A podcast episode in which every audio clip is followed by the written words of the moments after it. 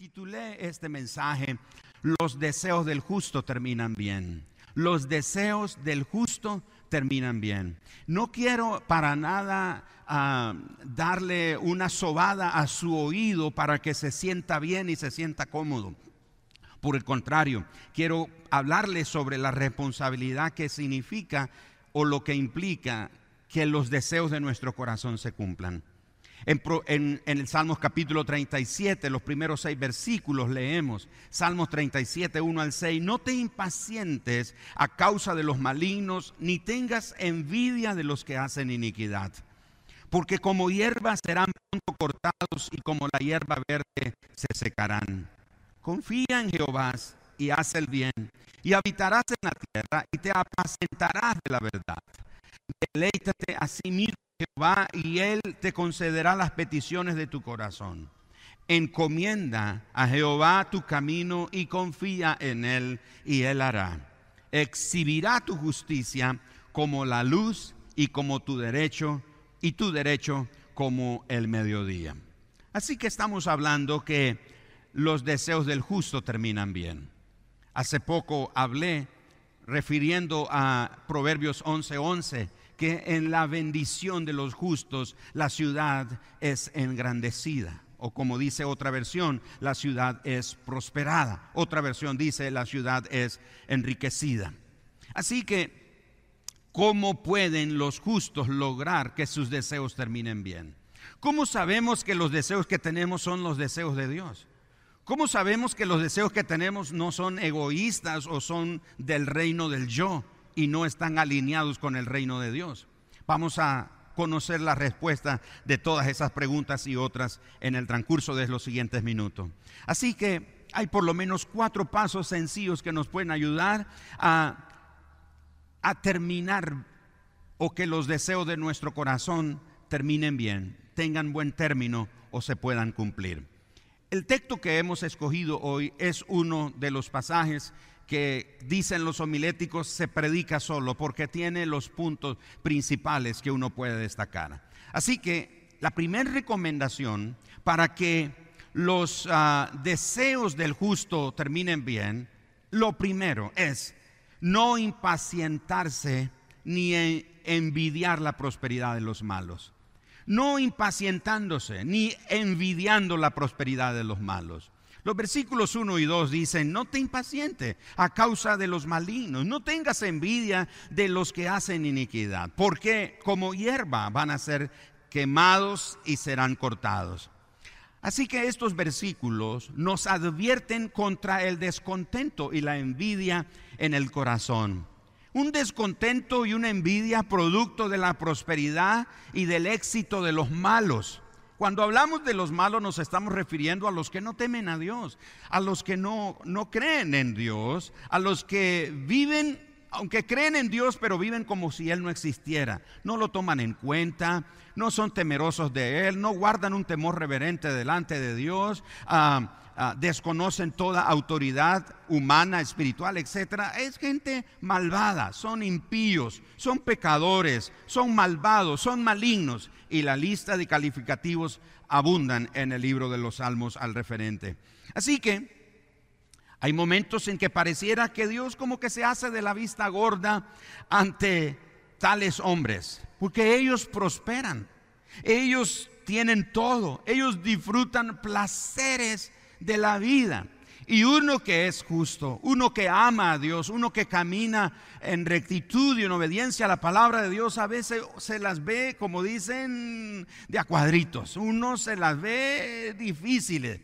Y uno hace una pausa y ve a la gente que ni teme a Dios, ni obedece a Dios, ni cree en Dios, ni siquiera va a una iglesia, ni siquiera lee la Biblia, ni siquiera se encomienda a Dios, hace lo que quiere y tiene todo.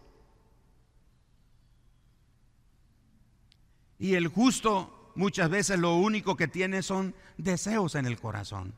Deseos de avanzar, deseos de crecer, deseos de prosperar en la vida, deseo de mejorar y, y, uno dice, ay, ¿cuántos años me tomará para lograr tener lo que deseo? Algunos desean una casa propia, viven en una casa y tal vez no es propia, la rentan o alguien les da un, un, lugar donde vivir y no, gracias a Dios que tiene un techo bajo su cabeza, pero usted desea su casa propia.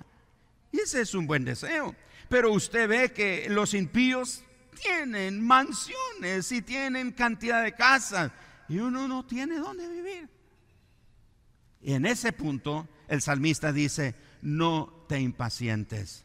Esa palabra no te impacientes quiere decir no dejes que se te suba la temperatura, no te pongas uh, con temperatura elevada, no te pongas enojado, que la temperatura no se te eleve por el enojo, porque estás tan enojado al ver que a los malos les va bien. Porque si tú miras con los ojos de la fe, la prosperidad que estos malos y estos impíos tienen es pasajera. El verso 2 dice que ellos, escucha lo que dice el verso 2, porque como hierba serán pronto cortados y como la, hierba seca, eh, verde, perdón, se van a secar. Así que ellos van a florecer. Ellos sí florecen, ellos prosperan, ellos se ve como que la vida les ha sonreído, como que unos llaman la buena suerte o el buen karma, qué sé yo, las cosas que dice la gente. Y uno ve que sí les va bien, sí tienen todo. Pero la palabra del Señor dice que pronto se van a marchitar, que la prosperidad material que ellos tienen es algo que se va a desvanecer rápidamente. Así como la obtuvieron, de esa misma manera vendrá. De esa misma manera se les irá. No van a quedarse con absolutamente nada. Entonces el Señor dice, no te desesperes, no te inquietes, no, no te llenes de envidia en el corazón. Ahora, lo cierto es que la palabra de Dios dice que lo poco del justo vale más que las muchas riquezas del impío. Lo poco del justo vale más que las muchas riquezas del impío. Proverbios 15, versos 16 y 17. Mejor es lo poco con el temor de Jehová que el gran tesoro donde hay turbación. Mejor es la comida de legumbres donde hay amor que de buey engordado donde hay odio. Y Proverbios capítulo 16, verso 8 dice, mejor es lo poco con justicia que la muchedumbre de frutos sin derecho. En otras palabras, habiéndolos obtenido de manera ilegal, de manera ilícita, uh, dañando al huérfano, violentando a la viuda, quitándole al pobre y, al menesteroso y aprovechándose de su poder y su autoridad, le quitan todo. Entonces el Señor dice que es mejor lo poco del justo que la abundancia de riqueza, pero sin derecho, porque no lo obtuvieron de manera legal. Así que el Señor nos invita en el primer consejo que nos da. ¿Quieres que tus deseos terminen bien? No te inquietes, no envidies a los que prosperan, no te impacientes, no envidies la prosperidad de los malos. El segundo consejo que nos da esa escritura es que confiando en Dios es posible que nuestros deseos terminen bien. El verso número 3 escucha cómo lo dice. Confía en Jehová y haz el bien, y habitarás en la tierra y te apacentarás de la verdad. Esa palabra, la frase confía en el Señor, es un antídoto contra la envidia y contra el resentimiento.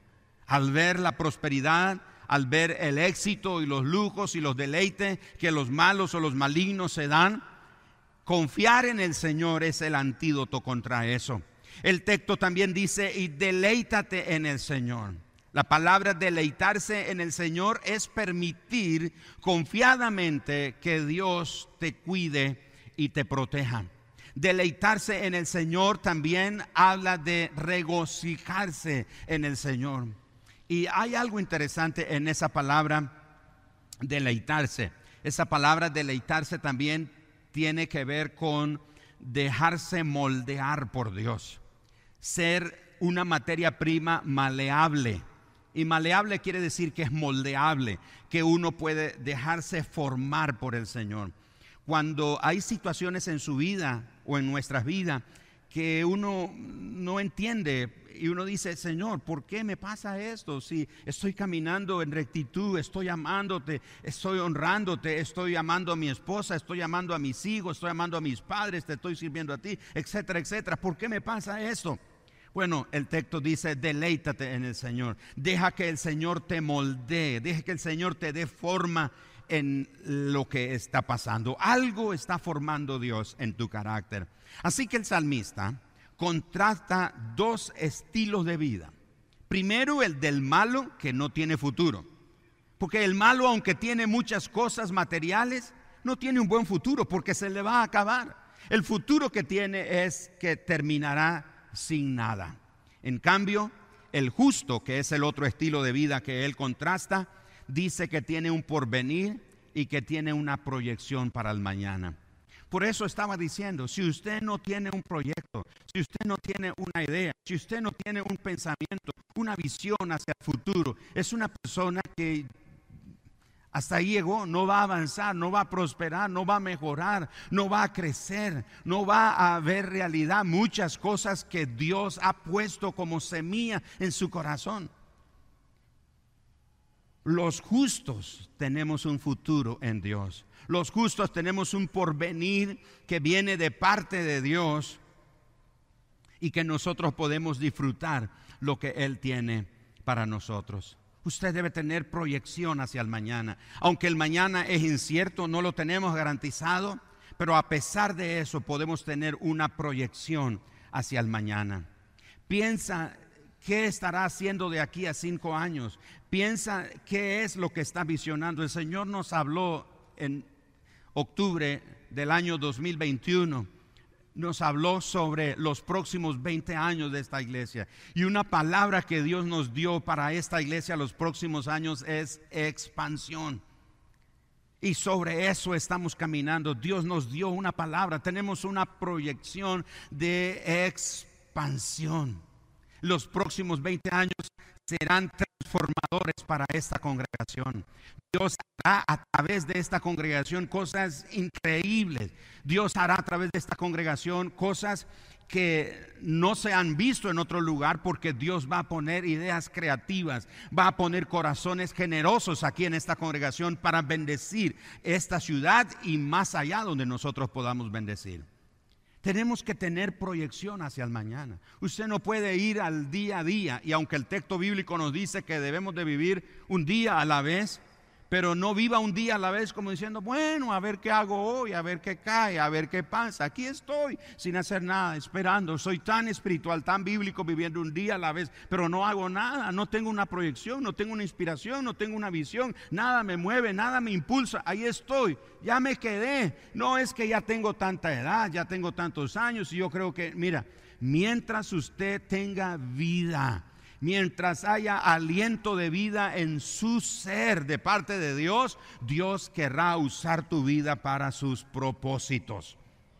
Entonces tiene que tener proyección del mañana. La esencia del buen vivir no son las posesiones ni los recursos económicos, económicos, perdón, sino la confianza en el Señor, que es una manera figurada de indicar que hemos aprendido hemos asimilado los valores morales del reino de Dios, los valores éticos y los valores espirituales, que están tan relacionados con la naturaleza santa de Dios. Por eso el escritor bíblico dice, confía en Dios. ¿Deseas que tus deseos terminen bien? Confía en Dios. Deleítate en el Señor. Deleítate, gózate en el Señor. El tercer consejo que encontramos aquí es, deleitándose en el Señor. Y vamos a ir un poco más en esto. Se nos manda a hacer el bien. Dice, haz el bien, pero también dice que pongas tu delicia en Dios. Y si ponemos nuestra delicia en Dios, Él va a conceder los deseos de nuestro corazón.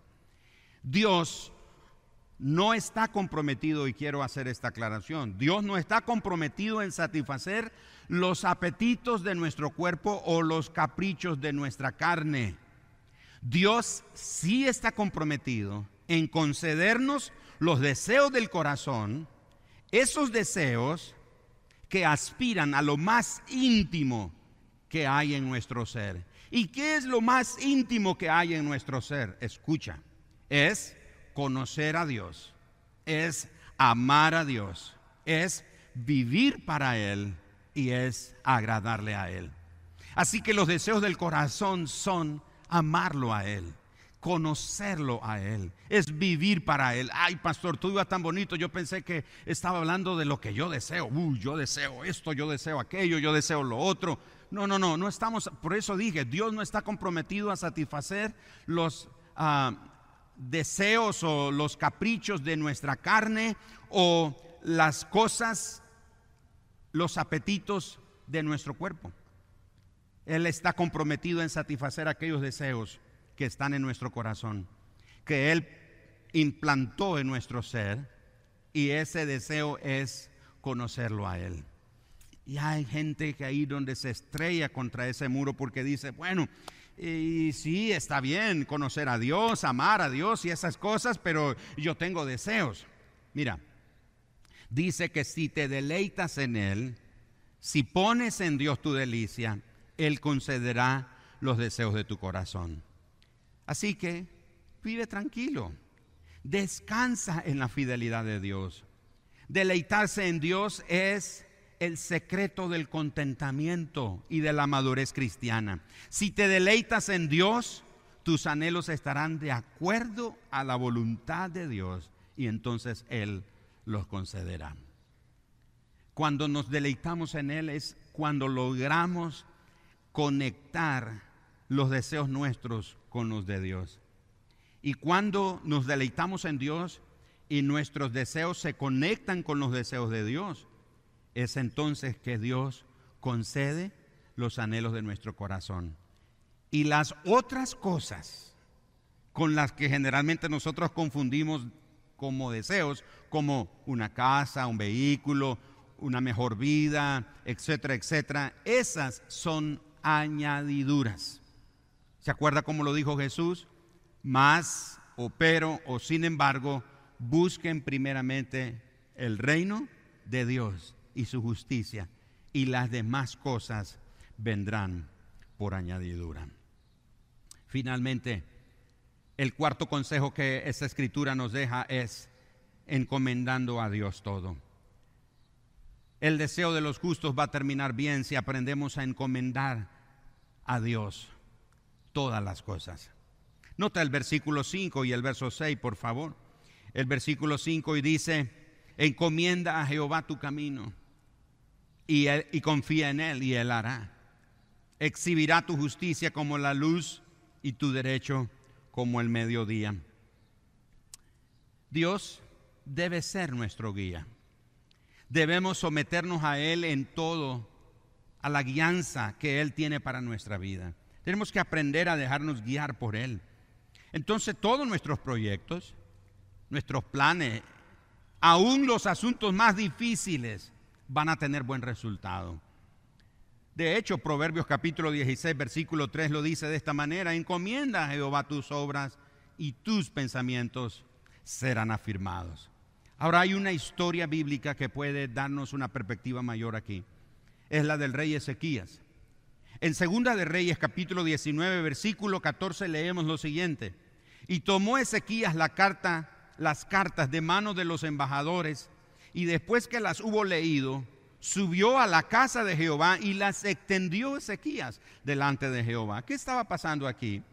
Este rey llamado Senaquerid viene y sitia la ciudad de Jerusalén y decide que va a conquistar la ciudad, pero comienza a hablar en contra de Dios y en contra de el rey Ezequías. En Segunda de Crónicas capítulo 32, versos 17 al 19, leemos lo que esas cartas contenían. Segunda eh, de, Reyes, como mencioné, 19:14, dice que Ezequías recibió las manos, las cartas de, mano, de los manos de este rey que quería conquistarlo, llamado Senaquerid. Y se tomó estas cartas, las leyó y las presentó delante de Dios. ¿Qué decían esas cartas? Segunda de Crónicas 32, 17 al 19 nos dice qué es lo que decían esas cartas.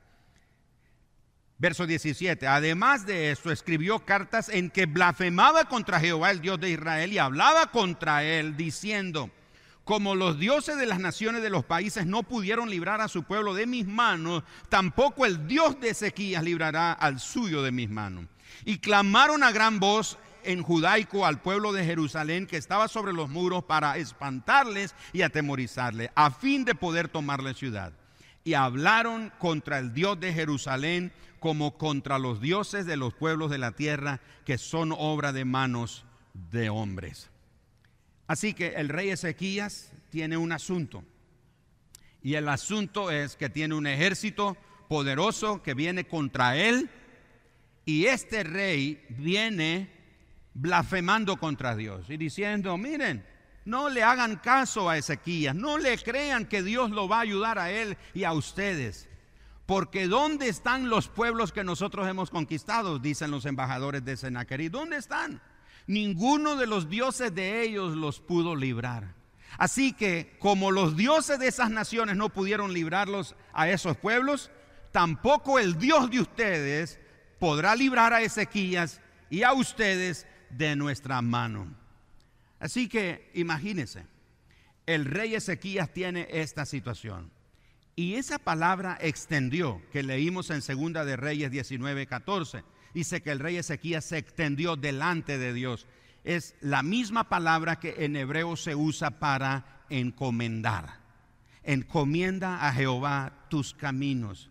Encomienda al Señor tus planes. Encomienda al Señor tus proyectos. Pero lo que el rey Ezequiel nos está enseñando también es algo interesante. Es que no solo podemos encomendarle al Señor nuestros proyectos, pero también nuestras dificultades. No sé qué dificultad está enfrentando usted hoy. Usted aún puede encomendar. La palabra encomendar quiere decir confiar. Confía a Dios el rey Ezequías le confió a Dios lo que, eso lo que esas cartas representaban. No fue que muchos de nosotros lo que nos sucede es que ah, le encomendamos a Dios algo, pero lo volvemos a tomar en nuestras manos. Venimos delante de Dios y dimos, Señor, mira este asunto así, así, y, y lo presentamos delante de Él, pero nos levantamos y lo volvemos a agarrar y nos lo llevamos. Y por eso no vemos que Dios hace algo, porque nosotros no hemos aprendido a confiarlo a Él no lo hemos encomendado, se lo hemos mencionado. Es como cuando hablamos con un amigo, mira, fíjate que me está pasando esto, tengo este problema, tengo esta dificultad, etcétera, etcétera. El amigo nos escucha y dice, ay, qué bien, estaré orando por ti o espero que todo se resuelva, etcétera, etcétera. Pero no es lo mismo que yo le diga a mi amigo, mira, te dejo esto, mira qué hace, mira cómo me puedes ayudar. Eso es algo muy diferente. Pero al amigo solo le comparto, pero yo me voy con mi misma carga o mi misma situación. El rey Ezequiel nos enseña que debes encomendar, debes extender, debes de presentar. Y la palabra hebrea para encomendar en el español se traduce arrollar. Y no es arrollar como cuando un carro atropella a una persona. La idea de arrollar es extender delante de o alrededor de.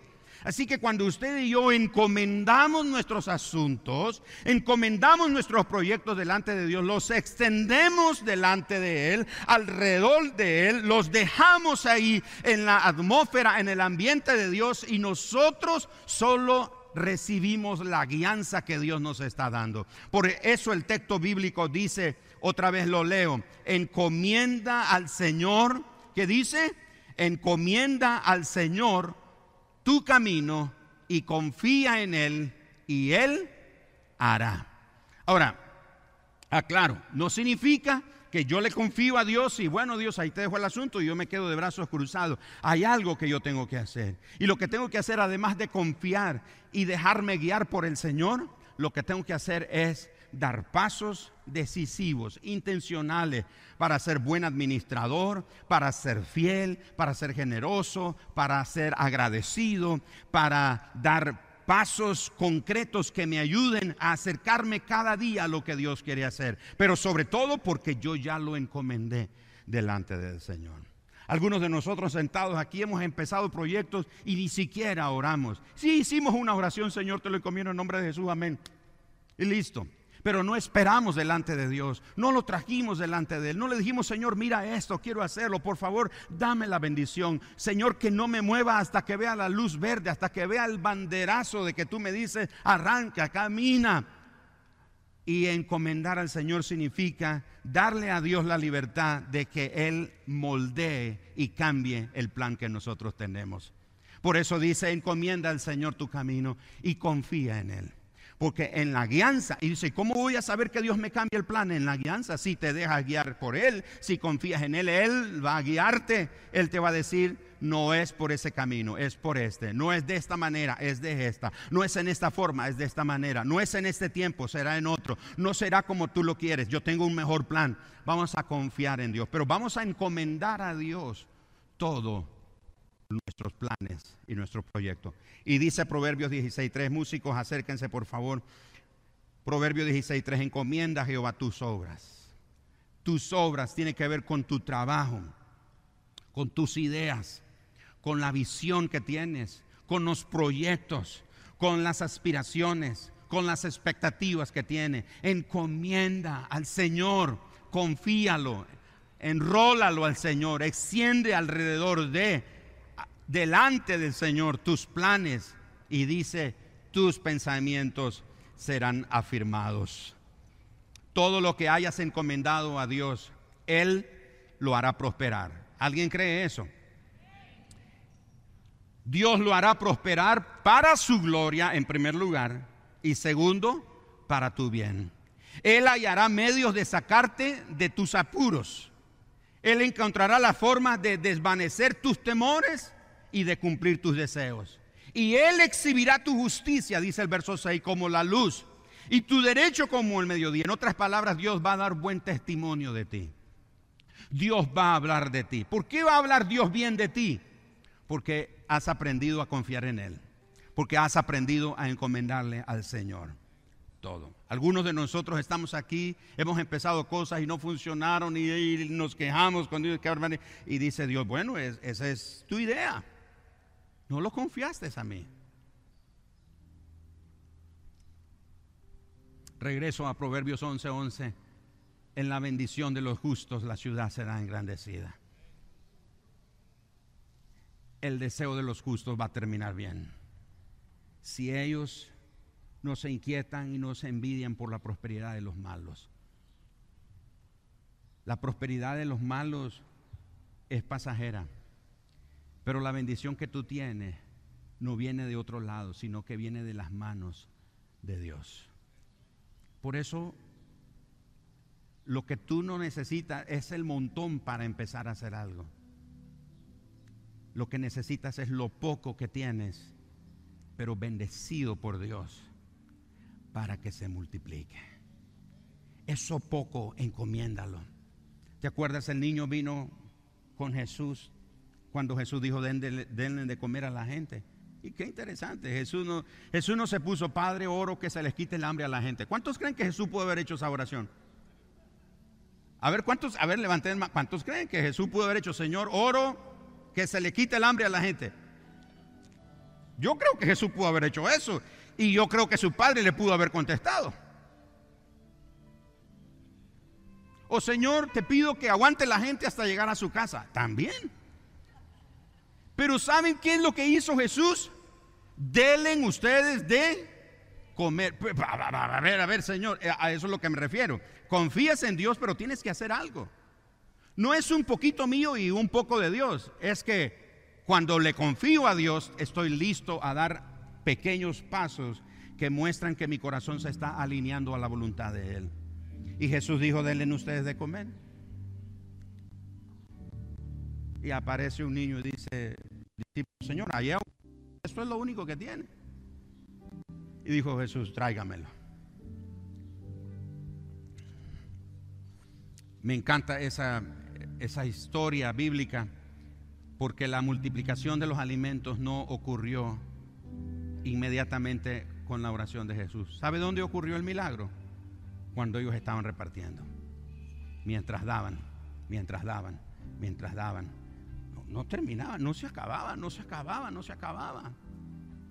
Aunque sea poco lo que tienes, encomiéndalo a Dios. No, pastor, pero es que yo estoy esperando tener un millón de dólares para comenzar mi proyecto. ¿Cuánto tienes? 100 dólares. Confía esos 100 dólares a Dios. Encomiéndalo a Dios.